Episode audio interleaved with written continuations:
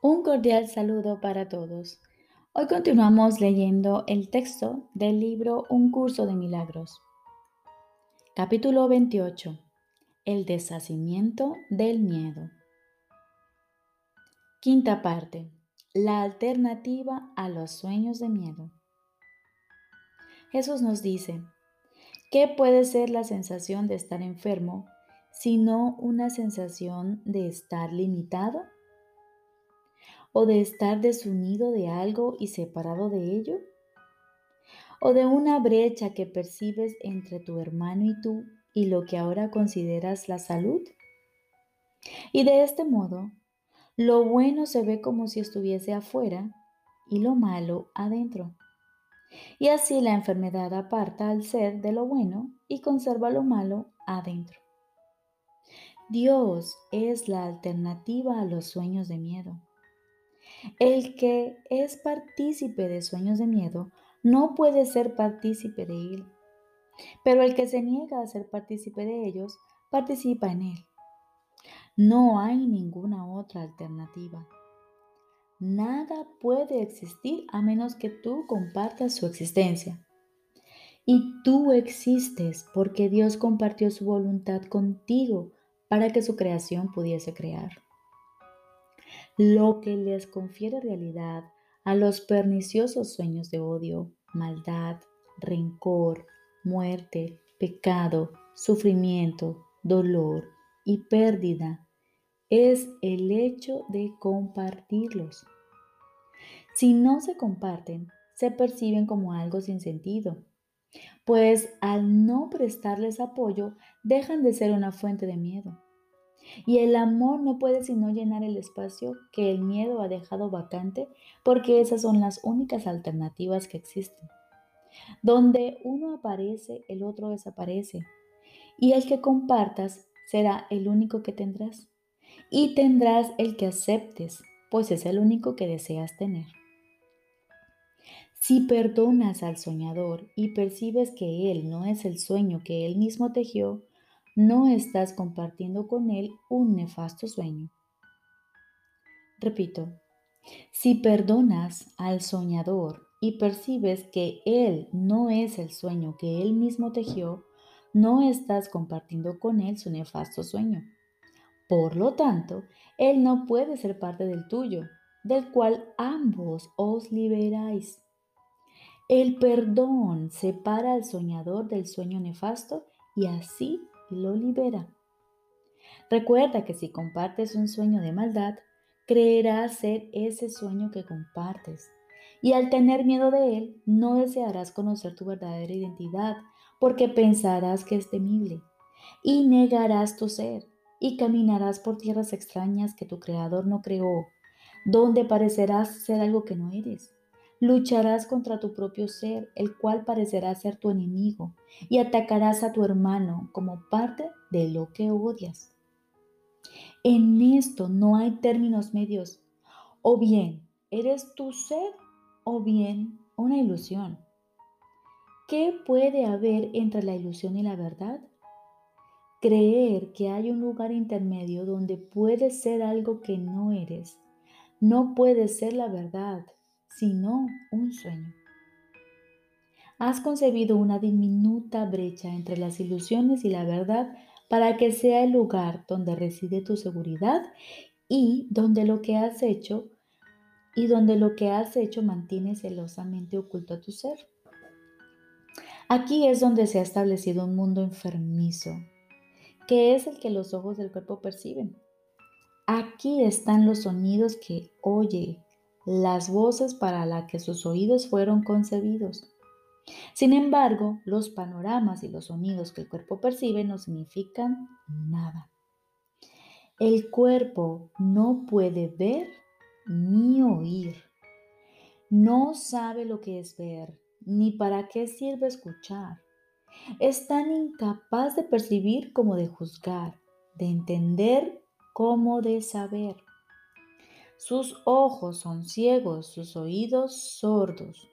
No puede pensar y por lo tanto no puede tener efectos. ¿Podría haber creado Dios algo para que enfermase? ¿Y cómo podría existir algo que Él no hubiese creado? No permitas que tus ojos se posen en un sueño, ni que tus oídos den testimonio de una ilusión. Pues los ojos fueron concebidos para que viesen un mundo que no existe, y los oídos para que oyesen voces insonoras.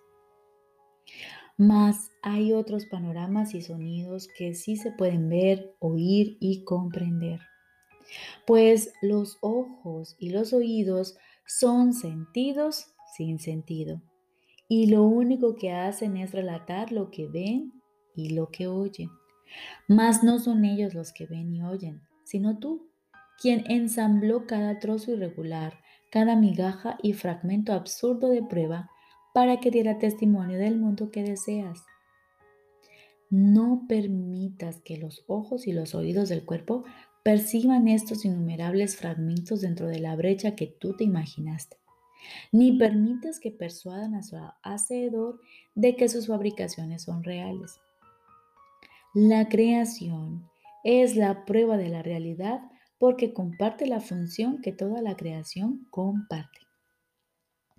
No se compone de trocitos de cristal, de un pedazo de madera o quizá de una hebra o dos ensamblados para que den testimonio de la verdad. La realidad no depende de eso. No hay brecha que separe a la verdad de los sueños o de las ilusiones. La verdad no ha dejado sitio para ellos en ningún lugar o tiempo, pues ella ocupa todo lugar y tiempo y hace que los sueños y las ilusiones sean absolutamente indivisibles. Tú, que crees que entre tu hermano y tú hay una diminuta brecha, ¿No te das cuenta de que ahí es donde os encontráis prisioneros en un mundo que se percibe como que existe aquí? El mundo que tú ves no existe porque el lugar desde donde lo percibes no es real. La brecha se halla celosamente oculta entre las tinieblas e imágenes nebulosas surgen para cubrirla con formas vagas e indefinidas y con siluetas cambiantes, por siempre insustanciales e inciertas. Sin embargo, en la brecha no hay nada. No hay secretos impresionantes ni tumbas tenebrosas desde, los que el terror surge de los huesos de la muerte. Observa la diminuta brecha y contemplarás la inocencia y la ausencia de pecado que verás dentro de ti cuando ya no tengas miedo de reconocer el amor.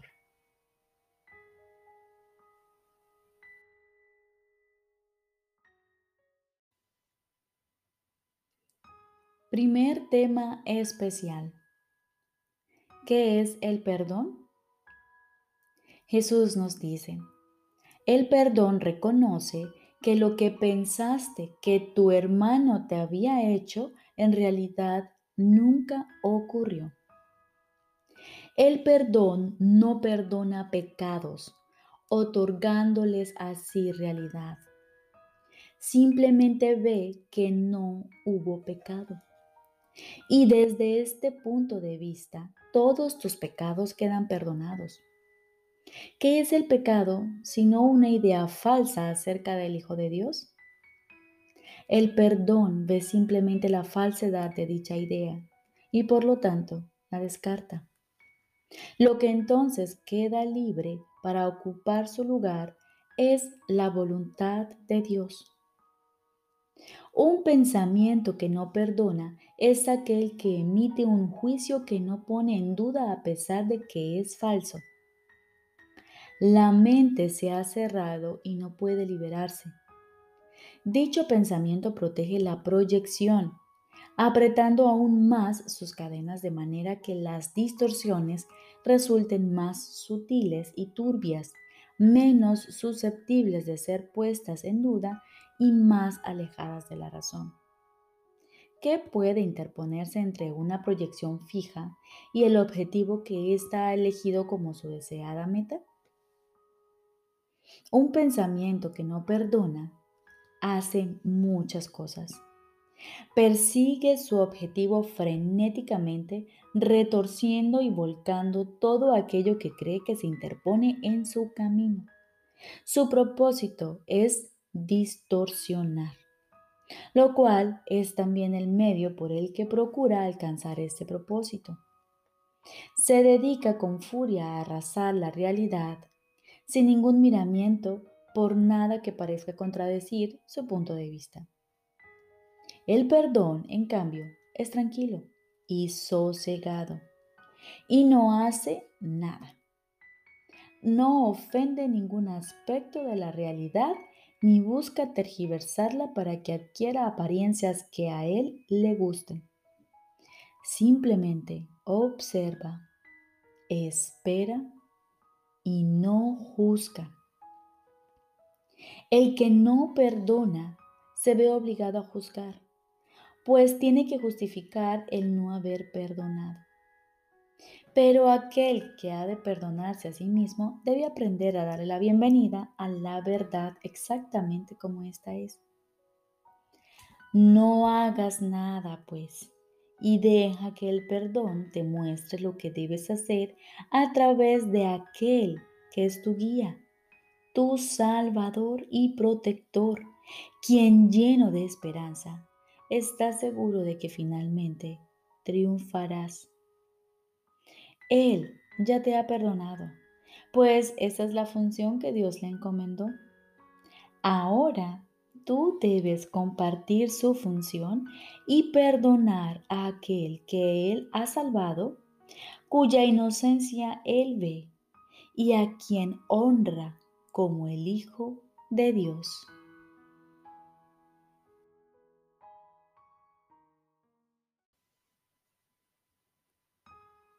Lección número 223. Dios es mi vida. No tengo otra vida que la suya. Dios es mi vida. No tengo otra vida que la suya.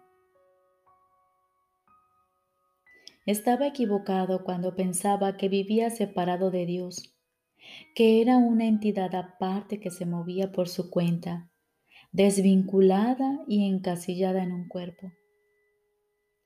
Ahora sé que mi vida es la de Dios, que no tengo otro hogar y que no existo aparte de Él.